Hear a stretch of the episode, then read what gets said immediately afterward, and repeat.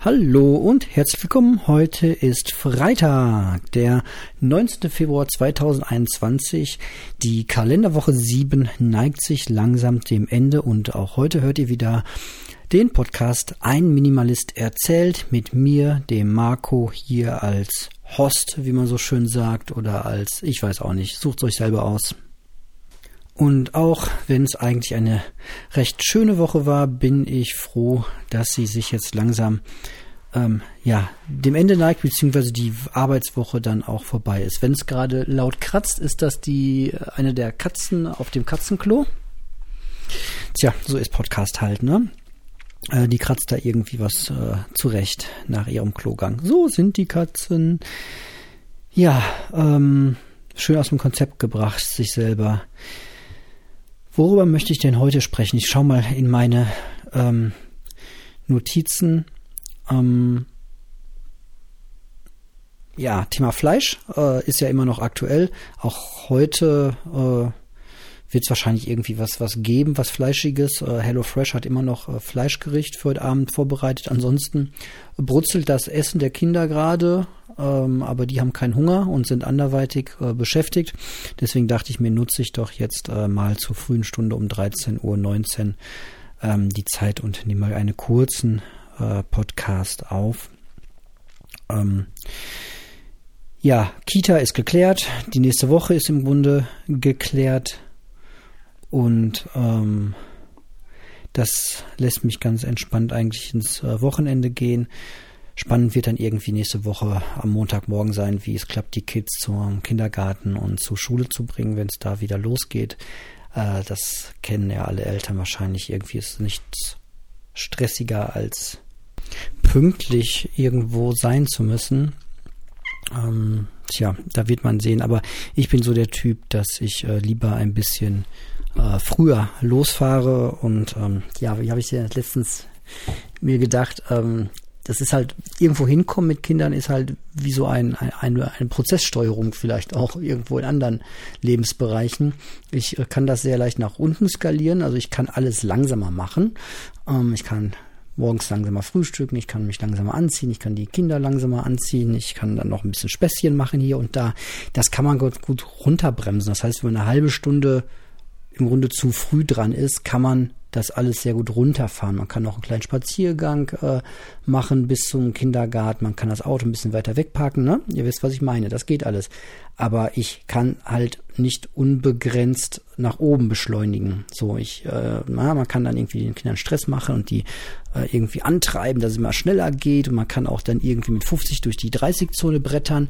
Aber das birgt natürlich Risiken und ist ein riesen Stressfaktor. Deswegen bin ich so von meinem Charakter her eher so eingestellt, dass ich gerne mit sehr viel Zeitpuffer arbeite, weil wenn es schlecht läuft bei viel Zeitpuffer, dann ist man sehr entspannt und macht alles ganz ruhig und hat noch ein bisschen Zeit äh, oder auch sehr viel Zeit.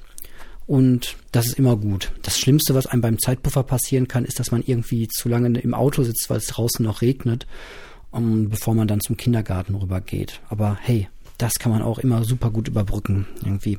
Naja, deswegen, da bin ich mal gespannt, wie es am Montag ähm, dann so laufen wird. Ähm, ich war gerade aber auch beim Thema äh, Fleisch. Mm, ich hatte heute noch mal eine Rückmeldung bekommen von der von der Annette. Hier nochmal einen lieben Gruß. Äh, Podcast hören, Aufräumen Podcast, ganz, ganz toll. Gibt's immer noch, gibt's seit langem und gibt's immer noch. Ähm, und ja, so das Thema Fleischessen hat natürlich nochmal eine andere äh, Komponente, hat sich ja gestern, glaube ich, auch angesprochen, dieses äh, moralische, ne? Ähm, dieses, dieses Tierleid. Aber natürlich auch äh, in Zeiten von Klimawandel ist das natürlich auch ein riesengroßer CO2-Treiber, muss man einfach so sagen. Ähm, der motiviert mich sogar noch mal ein bisschen mehr als das Tierleid, was mich echt ein bisschen äh, in meiner Einstellung seltsam stimmt. Ähm, weil, ähm, ja, da sehe ich dann halt, da ist ein direkter Einfluss ne, zwischen meinem Fleischkonsum und dem CO2-Abdruck, den man so hat. Und ähm, ich glaube, das ist auch noch sehr, sehr zukunftssicher. Wenn man heute schon anfängt, das Fleischessen zu reduzieren oder ganz sein zu lassen, macht man sich halt maximal zukunftssicher, weil ich glaube, in 20 Jahren ähm, wird es halt entweder sehr, sehr teuer sein, Fleisch zu essen, oder wir, wir haben irgendwelche anderen Lösungen, sie Beyond Meat, die das dann irgendwie über Erbsenprotein lösen, dieses Fleischproblem, was dann kein echtes Fleisch ist. Es gibt auch schon einige Unternehmen ähm, auf, dem, auf der Welt, die das in Biotanks züchten, also quasi aus dem 3D-Drucker dann mehr oder weniger echtes Fleisch, also echte Fleischfasern herstellen, die nie an einem ähm, Tierkörper waren. Auch ein sehr interessanter Aspekt. Aber unterm Strich, das gibt es jetzt noch nicht. Und ich kann nicht heute weiter Fleisch essen in der in der Argumentation, irgendwann wird dieses Problem schon gelöst werden. Das wäre so, als würde ich weiter wie verrückt äh, um die Welt fliegen und CO2 ausstoßen, immer in der äh, Annahme, naja, irgendwann in der Zukunft wird man schon irgendeine Technologie erfinden, um das ganze CO2 aus der Atmosphäre zu saugen. Ähm, so, so läuft das halt eigentlich nicht. Ne? Deswegen ist das schon klug, sich heute ähm, vom Fleisch wegzubewegen und ja, jeder weiß das, Eiweißquellen gibt's andere genug kann man machen, aber trotzdem, ey, das ist so krass, weil es ist mir absolut immer wieder logisch, warum das eine gute Idee ist, auf ganz, ganz, ganz, ganz vielen Ebenen es nicht zu tun. Es gibt im Umkehrschluss eigentlich gar keinen Grund, guten Grund, es zu tun, außer Gewohnheit und schmeckt gut. Und schmeckt gut ist wieder eine Gewohnheit. Ja, das ist schon echt äh, crazy zu sehen, wie schwer so einem einiges fällt. Das letzte, was mir so schwer gefallen ist, war mit dem Cola-Trinken aufzuhören. Da war ich, weiß ich nicht, das habe ich auch, da habe ich zwei, drei Jahre, glaube ich, gebraucht, um das sein zu lassen. Und äh, ich glaube, jetzt seit zehn Jahren oder so trinke ich gar keine Cola mehr. Aber ich weiß, ich habe Rezeptoren im Hirn und wenn ich wieder damit anfange, dann werden die gefüttert und dann ähm, trinke ich so lange Cola, bis keine mehr im Haus ist. Und ähm, das ist so krass bei mir, dass ich dann sogar ähm, nichts anderes mehr trinke. Wenn, wenn ihr mir hier 10 Liter Cola hinstellt und es schafft, dass ich ein Glas davon trinke, dann werde ich so lange Cola trinken, bis diese Cola weg ist. Ich werde vorher nichts anderes trinken. Ähm, das ist so gestört bei mir. Und das ist, ja, ich habe ein bisschen Sorge, dass das beim Fleisch ähnlich sein könnte.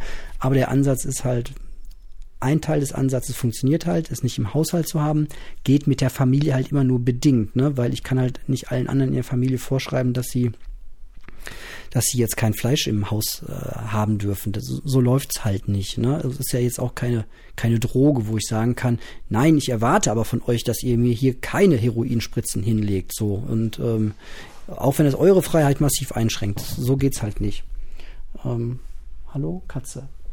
Ähm, ja, das sind so, so Alltagssachen, die mich halt äh, gerade beschäftigen. Ansonsten Fasten läuft super.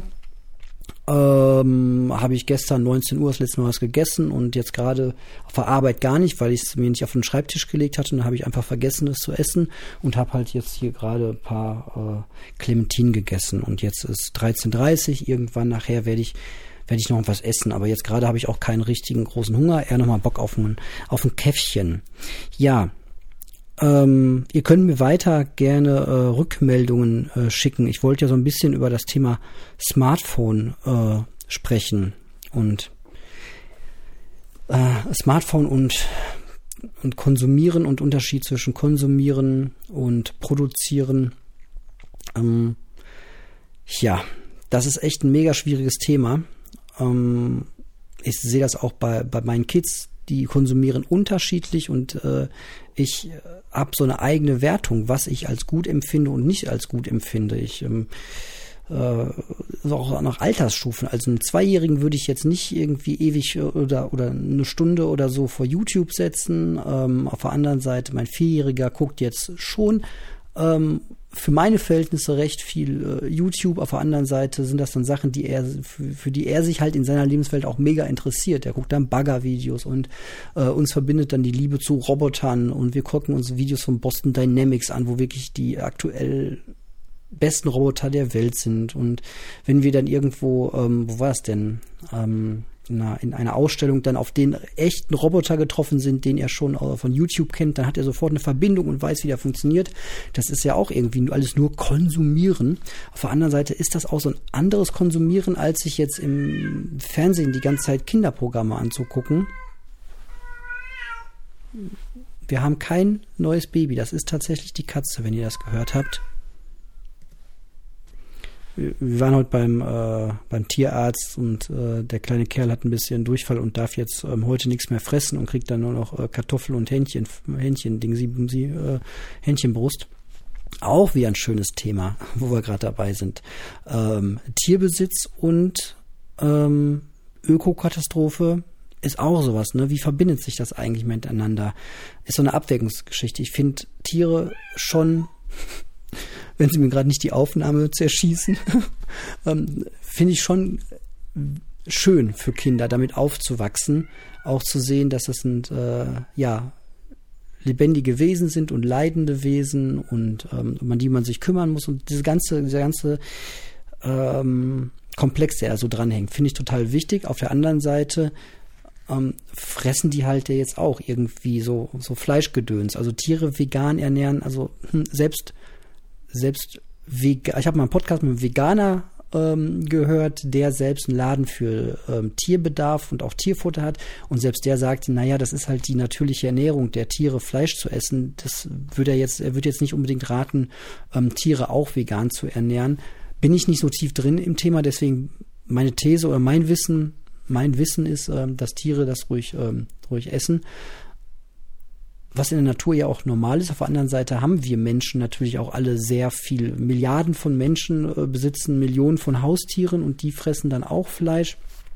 Ähm, ja, das ist immer so eine, so eine Abwägungsgeschichte. Und deswegen glaube ich, dieses Thema CO2-Abdruck, das wird nach, wenn Corona irgendwann vorbei ist, wird das das zentrale Thema wieder werden. Und da wird man sich ganz viel unterhalten müssen und auch unaufgeregt, finde ich, ohne gleich mit dem Finger drauf zu zeigen und zu sagen, du bist ein Klimasünder, weil, aber du auch. Und ähm, ja, da wird man gucken müssen, wie so der eigene Fußabdruck aussieht.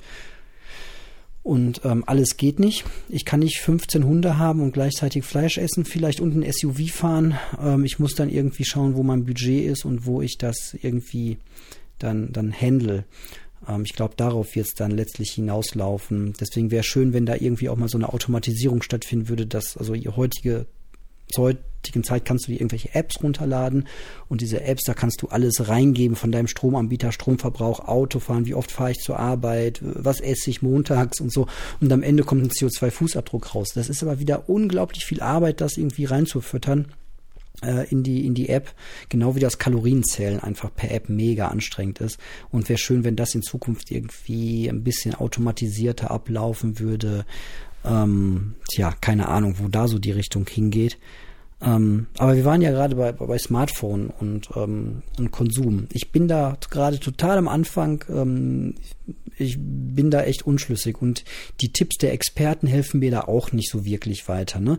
Wenn der Kinderarzt dir was sagt oder die Erzieher im Kindergarten, die sagen dann irgendwie alle so, ja, hier in der Alterskategorie eine Stunde Medienkonsum am Tag. Oder die Grundschule sagt das auch.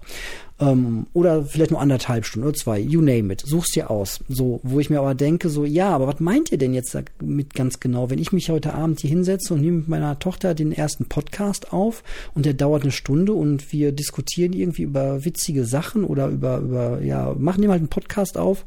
Ist das ein Medienkonsum? Hä? Nee, irgendwie nicht. Okay, nächster Schritt.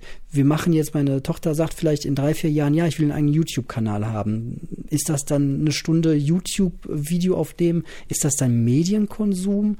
Ähm, ich meine, ganz ehrlich, auf, mit Lernen auf Distanz und, und Lockdown, Corona, die ganzen Videolinks, die wir als Eltern mittlerweile bekommen, mit schaut euch mal das Lernvideo an, schaut euch das Lernvideo an, hier wird getanzt, da wird Alba-Sport gemacht, ähm, so.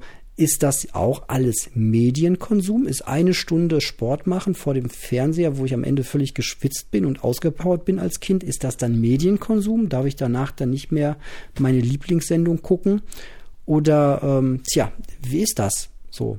Also es muss ja irgendwo ein neuer Maßstab her, um zu sagen, das ist gesund und ab da wird es irgendwie ähm, ungesund. So. Und da bin ich gerade so total drin in dem Gedanken, mal drüber nachzudenken, wie messe ich das so? Ist das dann, wenn ähm, wenn die Beziehung zu mir als Elternteil immer noch gut läuft, so, weil ich bin auch oft der miese Peter und sage, jetzt wird jetzt YouTube mal ausgemacht und wir gehen jetzt mal spielen und nein, so oder nee, komm, komm mal, mach mal das dritte Hörspiel jetzt aus. Auf der anderen Seite bin ich auch mega unsicher, ob das alles so gut ist und richtig ist. Und ähm, tja, oder vielleicht ist das auch alles zu wissenschaftlich und zu verkopft gedacht und man müsste da viel mal mit Bauchgefühl dran, aber Bauchgefühl ist jetzt auch immer nicht so unbedingt der beste Maßstab. Unterm Strich glaube ich schon, dass die Beziehung zu den Kindern so, dass das Wichtigste ist, die müsste stimmen, die sollte stimmen.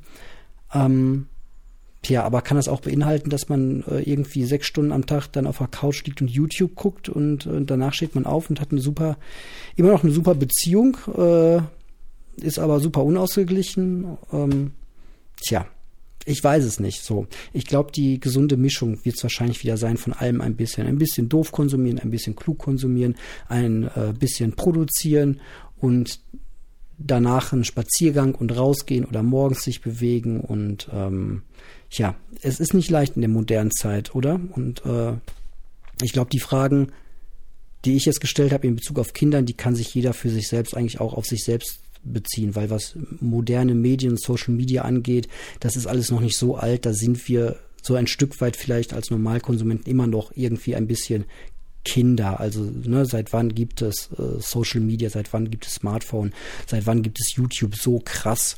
Das ist noch alles keine 20 Jahre her. Da sind wir alle noch nicht aus dem Teenageralter raus, was die Benutzung angeht. Ja, gut, okay. Mit den Gedanken und mit Bitte um Feedback ähm, schicke ich ähm, den Podcast jetzt raus. Äh, sage ganz herzlichen Dank für eure Aufmerksamkeit und ähm, ja, mal gucken. Vielleicht lasse ich das Thema einfach mal ein bisschen liegen oder auch nicht. Aber ich wäre echt, also das Thema beschäftigt mich gerade und wenn ihr Feedback habt, dann bitte her damit in schriftlicher Form. Ähm, bitte jetzt nicht unbedingt so viele Expertenlinks, weil Experten, ganz ehrlich, gibt es draußen schon echt, ja, eure Meinung interessiert mich mal. Eure Erfahrungen, auch eure und vor allem eure Best Practice Beispiele. Was hat gut funktioniert? Welche Regeln macht ihr? Worauf achtet ihr? Das wird mich schon, ähm, ja, sehr interessieren. Und klar, wenn ihr irgendwie einen super tollen Experten habt, der da einen richtig guten aktuellen Ansatz hat, ähm, dann, dann her damit. Aber, ähm, ja, da bin ich einfach gespannt, was kommt. Und ansonsten sage ich mal, bis bald. Ach so, wie, wie geht Feedback überhaupt? Genau. Ich sag's nochmal, es steht auch unten in den Show Notes. Äh, eme2006.tutanota.de. Gucke ich am Wochenende auch garantiert mal rein in die Mail. Ansonsten über Instagram Marco unterstrich ein unterstrich Minimalist. Ich glaube, wenn ihr Marco Minimalist ähm, sucht, werdet ihr mich schon finden.